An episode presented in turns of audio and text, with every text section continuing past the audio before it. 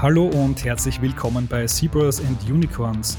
Wir beschäftigen uns in diesem Podcast mit der Zukunft und den schlauen Köpfen, die daran arbeiten. Mein Name ist Jakob und ich bringe euch jede Woche die spannendsten Persönlichkeiten aus den Bereichen Tech, Startups und Sustainability vors Mikrofon. Wir selbst benutzen es jeden Tag in der Redaktion. Es ist ein smartes Software-Tool, das auf Knopfdruck Menschen auf Fotos ausschneiden kann. Es kommt von einem Startup aus Österreich und hat jetzt einen Millionen-Exit hingelegt. Aber bevor es losgeht, gibt es noch eine kurze Werbebotschaft unseres Partners. Bist du bereit für Österreichs größten Startup-Wettbewerb? Gemeinsam mit der Erste Bank und Sparkassen und dem Gründerservice der Wirtschaftskammer suchen wir das beste Newcomer-Startup des Jahres. Wir fahren durch alle Bundesländer Österreichs und lassen die besten Founder vor hochgerätigen Jurys antreten. Beim großen Finale im Mai treten die Top-Startups des Landes dann an, um den großen Preis nach Hause zu holen. Bewirb dich jetzt unter www.glaubandich-challenge.at. Und jetzt begrüße ich Benjamin Grössing und David Fankhauser, die beiden Gründer von Kaleido AI im Podcast. Hallo Benjamin, hallo David. Hallo Jakob. Hallo Jakob, danke für die Einladung. Ja, es freut mich irrsinnig, dass ihr im Podcast dabei seid, denn ihr seid vermutlich die Stars der Woche oder die Stars des Monats mit Kaleido AI, denn ihr habt einen riesengroßen Exit hingelegt an Canva, eine ähm, ja, Fotodesign-Software aus Australien. Und das ist eine Riesengeschichte, aber fangen wir vielleicht mal ganz von vorne an. Ihr habt Kaleido vor wenigen Jahren gegründet. Was ist es? Was kann es? Genau, also wir haben Kaleido 2018 ähm, gegründet ähm, und haben ein Produkt gelauncht, das heißt Remove BG. Ähm, generell ist unser Fokus Visual AI. Das heißt, wir wollen ähm, die künstliche Intelligenz im ähm, Bild- und Videobearbeitungsbereich äh, jedem zugänglich machen. Und das ist unsere Vision. Wir haben schon davor ein paar Jahre lang entwickelt in dem Bereich. 2018 haben wir dann Remove PG gelauncht, der erste vollautomatische Hintergrundentferner für Bilder, wie du schon gesagt hast gerade. Ähm, wenn man das mal manuell gemacht hat, dann weiß man, wie viel Zeit und Energie und Nerven das auch kosten kann, so ein schwieriges Bild freizustellen. Ganz viele Menschen können das gar nicht. Das ist auch ziemlich äh, difficult. Ähm, und genau, mit Remove PG haben wir den Prozess halt voll automatisiert. Das heißt, jeder kann damit in wenigen Sekunden ein Bild freistellen. Das geht ähm, über einen Upload, geht aber auch über eine API. Also man kann das integrieren in andere Produkte und ähm, das war so der Startschuss für uns. Ähm, wir haben dann unser zweites Produkt, Unscreen, ähm, gelauncht. Das ist äh, Hintergrundentfernung für Videos. Ähm, da gibt es ja Greenscreens. Ähm, ist euch vielleicht auch ein Begriff für Hintergrundentfernung oder, oder TV-Produktionen, die eben den Hintergrund ersetzen. Und auch hier wieder viel, viel Potenzial. Und jetzt arbeiten wir an ganz vielen anderen AIs im Bereich Bild- und Videoverarbeitung, ähm, die wir zukünftig noch launchen werden. Und jetzt ähm, mit, dem, mit der Canva-Zusammenarbeit ähm, haben wir noch ganz viele neue Möglichkeiten, die uns davor so gar nicht äh, ermöglicht wurden. Und da freuen wir uns jetzt drauf. Jetzt können wir richtig Gas geben. Genau, also mit Canva aus ähm, Australien habt ihr jetzt einen neuen Eigentümer. Ähm, wir selber, ich habe es vorher schon gesagt in der Redaktion, wir verwenden das eigentlich täglich äh, Dutzende Male, um eben Personen auf Fotos freizustellen, um diese Fotos bearbeiten zu können. Das funktioniert ja wirklich toll. Ähm, wie ist es denn dazu gekommen, dass ihr da mit so einer riesengroßen Firma, die eine Milliardenbewertung hat, am anderen Ende der Welt, äh, am Ende da so einen riesen Deal machen konntet? Wie, wie kam es dazu? Wir haben mit Canva schon seit über einem Jahr zusammengearbeitet. Ähm, wir sind mit Remove BG integriert in Canva. Das heißt, eines der beliebtesten Canva Pro Features ist äh, der One-Click Background Remover. Man kann direkt in Canva einen Button drücken und hat den Hintergrund vom Bild entfernt und kann das weiter bearbeiten. Und äh, so kam es, dass wir äh, Canva auch näher kennengelernt haben, nicht nur auf Produktseite, sondern auch äh, wie die Kultur ist, wie die Menschen sind und haben uns sehr gut äh, mit dem anfreunden können, äh, was wir da gesehen haben. Ähm, und so kam es eben jetzt zu diesem äh, Deal. Das heißt, ihr seid jetzt eine hundertprozentige Tochter von Canva aus Australien. Ähm, können Sie uns da ein bisschen was über den Deal erzählen? Wie viel, wie viel Geld ist da geflossen? Was passiert weiter mit dem Standort in Wien? Ähm, was sind da so die, die gemeinsamen Zukunftspläne? Also zu Financials haben wir Stillschweigen vereinbart, da kann ich nichts dazu sagen, aber ähm, auf jeden Fall haben wir große Pläne und zwar auch ähm, im Standort Wien. Also wir sind im Moment ja 25 äh, Leute im Team. Wir äh, heiern jetzt allein dieses Jahr aber nochmal 30 hier.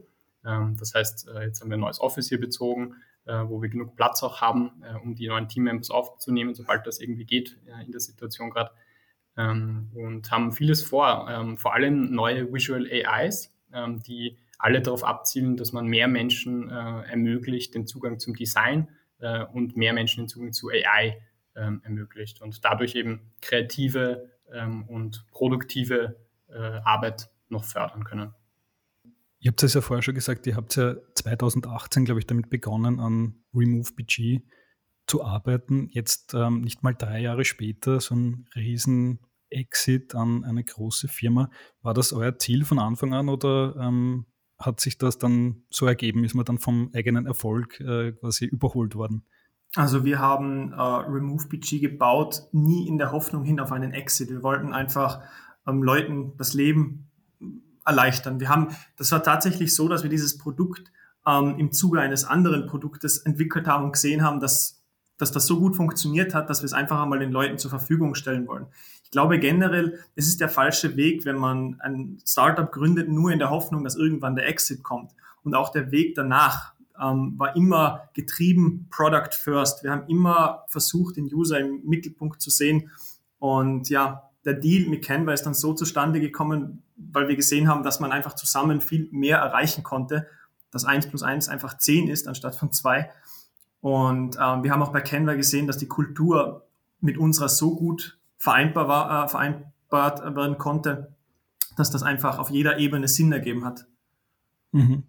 Stichwort Kultur, Unternehmenskultur. Ähm, also wir eben Australien, äh, Kaleido AI, Wien, Österreich. Und ihr wart ja noch gar nicht in Australien. Wie funktioniert das heutzutage, dieser Cultural Fit zwischen zwei Firmen, die eigentlich äh, am entgegengesetzten Ende der Welt sitzen. Wie, wie macht ihr das? Ja, das war, das war ganz lustig, weil die ganzen Calls, die wir zusammen gehabt haben, die waren natürlich zu ziemlich unchristlichen Zeiten. Entweder sehr weit in der Früh hier oder sehr spät, weil Australien eben durch die Zeitdifferenz so weit weg ist. Aber ähm, die Leute, mit denen wir zu tun hatten, ähm, die haben einen, einen, einen, einen, ja, eine wahnsinnig positive Energie gehabt.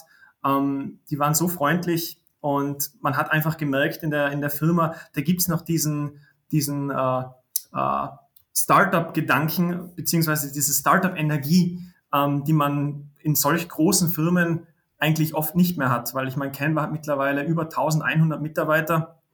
Ich glaube, das muss man erst einmal hinkriegen, dass man immer noch so hands-on ist ähm, in so einer großen Firma. Hm.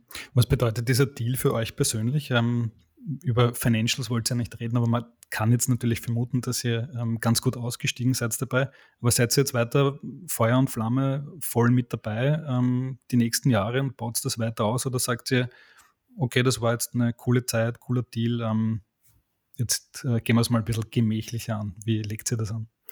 Äh, ja, jetzt geht es erst richtig los. Wir haben so viele Möglichkeiten, die wir davor gar nicht am Radar hatten, eröffnen sich uns jetzt, dadurch, dass wir jetzt mit Canva auf so einer Scale zusammenarbeiten können. Äh, Canva hat 50 Millionen äh, Nutzer jedes Monat. Ähm, das heißt, da haben wir eine riesen Opportunity, dass wir viele Menschen erreichen mit, mit unseren AIs, äh, auch viel Feedback bekommen, so wie wir das bisher schon bekommen haben und damit noch besser neue Produkte bauen können. Ähm, und ja, jetzt die nächsten Jahre nicht nur David und ich, sondern das gesamte Team ist Feuer und Flamme, kann man wirklich so sagen. Ähm, und wir freuen uns auf das, was jetzt kommt.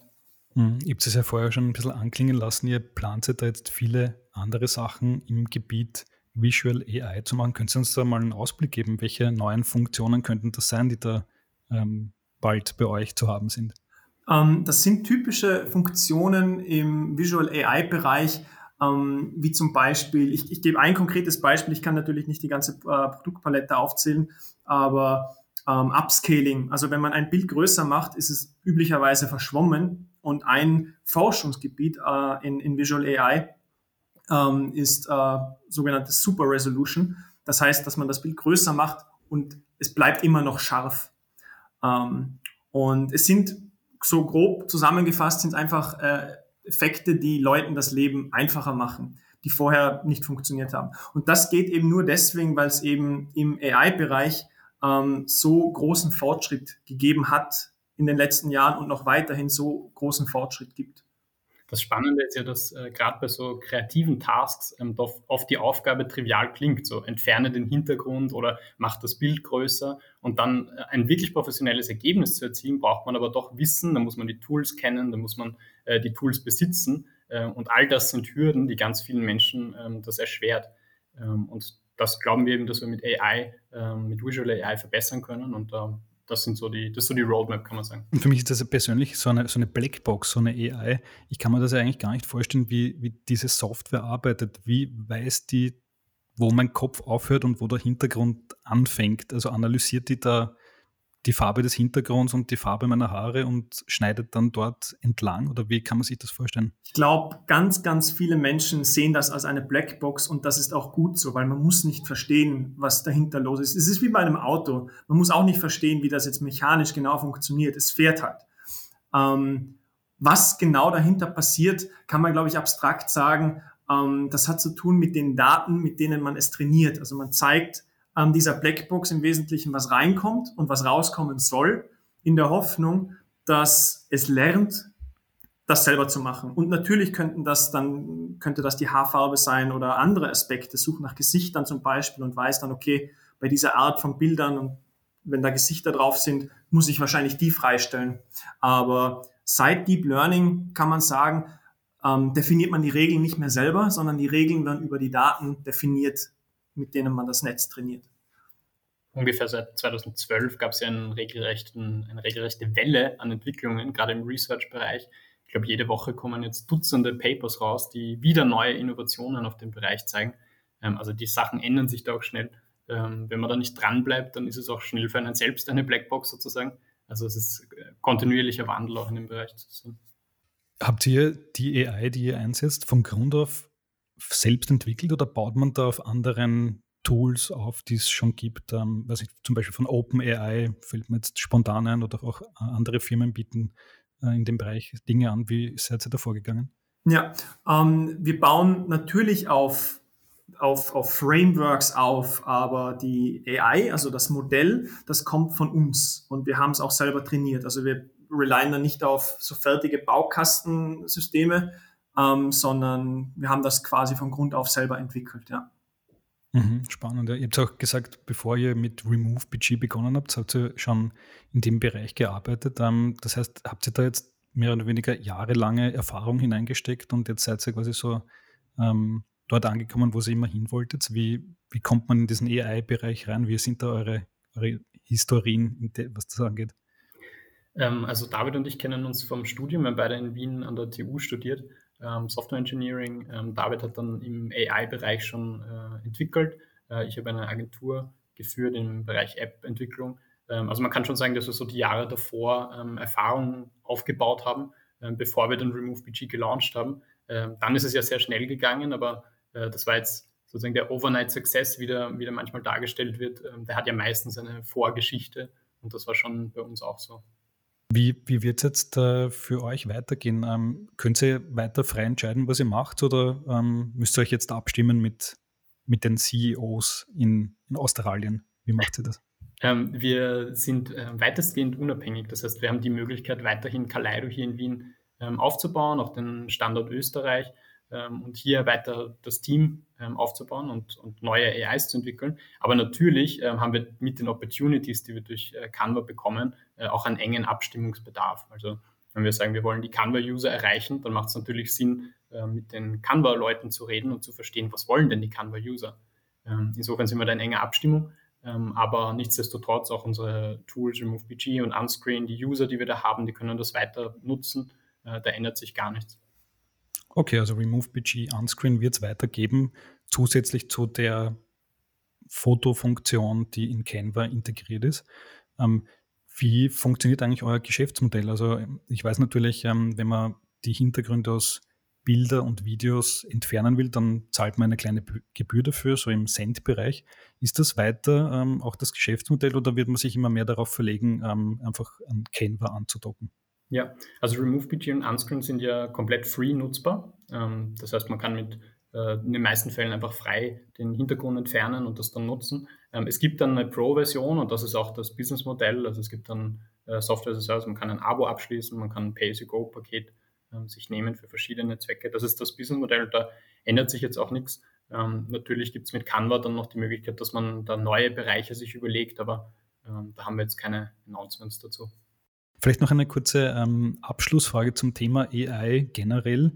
das ist ja auch mit ähm, großen ethischen Fragen miteinander verbunden und ihr zwei als Experten, ähm, gerade im Bildbearbeitungs-, Videobearbeitungsbereich, gibt es für euch irgendwo eine Grenze, wo ihr sagt, ähm, bis hierhin darf die AI Fotos verändern und, und danach wird es heikel? Habt ihr euch da ähm, diesbezüglich ähm, irgendwie Richtlinien gesetzt, was ihr macht und was, was ihr vielleicht nicht mehr machen würdet in der Zukunft? Ja, also ich glaube, es ist ein irrsinnig spannendes und wichtiges Feld, dass man sich äh, im Moment auch als Gesellschaft so damit befasst, was ist die Rolle von AI und wie arbeitet man Menschen und AI sozusagen zusammen.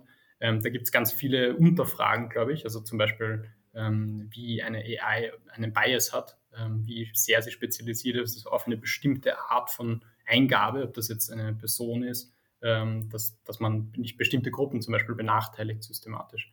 Ähm, und das ist nicht einfach zu lösen, aber da gibt es schon Forschungsansätze und auch in Production ganz viel schon, was gemacht wird.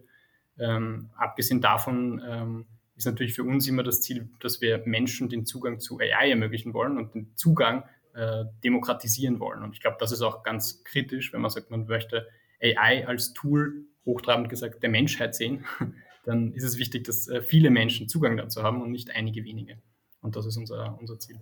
Und das ist mhm. nicht nur unser Ziel, möchte ich da dazu auch noch sagen, sondern auch Canvas Ziel. Also das uns, hat uns auch sehr positiv überrascht, ähm, als Ben jetzt gerade von dem Dataset Bias geredet hat. Ähm, man muss wirklich aufpassen bei dem Sammeln von äh, Trainingsdaten, dass man da sehr diverse Daten auch hat. Sprich, dass man ähm, zum Beispiel ähm, ja, unterschiedliche äh, äh, Ethnicities von, von Menschen, dass man quasi eine Gleichverteilung hat im Dataset, damit das Model quasi nicht besser wird für eine Ethnicity als eine andere. Und da ist Canva auch sehr bemüht darum, dass da mhm. eine ja, gute Lösung entsteht. Mhm. Okay, das heißt auch ihr seid da bestrebt, dass äh, eure AI jetzt nicht ähm, besser oder schlechter funktioniert bei bei Menschen mit anderer Hautfarbe ähm, geht es um das zum Beispiel oder auch geschlechterspezifische Unterschiede hat. Genau, ja. Ich meine, man liest ja teilweise ähm, Stories dann, die, die werden relativ schnell mal, äh, gehen die viral, wenn halt eine AI eine Fehlentscheidung macht, ähm, die man halt als rassistisch einstufen würde. Und das wird ganz, kann man ganz oft zurückführen auf einen Dataset-Bias. Mhm. Okay, eine spannende Sache. Ähm, Benjamin David, ähm, nochmal von meiner Seite herzliche Gratulation zu diesem Deal. Ich wünsche euch äh, wirklich alles Gute. Ähm, wie gesagt, wir benutzen das in der Redaktion tatsächlich täglich. Dieses Tool, es ist wirklich toll, wie das funktioniert. Ziemlich sinnvoll für uns, erspart uns irrsinnig viel Zeit. Äh, und ja, wir sind natürlich auch äh, irgendwie stolz darauf, dass das aus Österreich ist und auch weiter in Österreich gemacht wird. Vielen Dank fürs Gespräch. Danke, Jakob. Danke, Jakob. Genau, und euch da draußen vielen Dank fürs Zuhören und bis zum nächsten Mal, wenn wir uns wieder mit Zebras and Unicorns und neuen spannenden Gästen im Studio bei euch melden. Bis dann und ciao.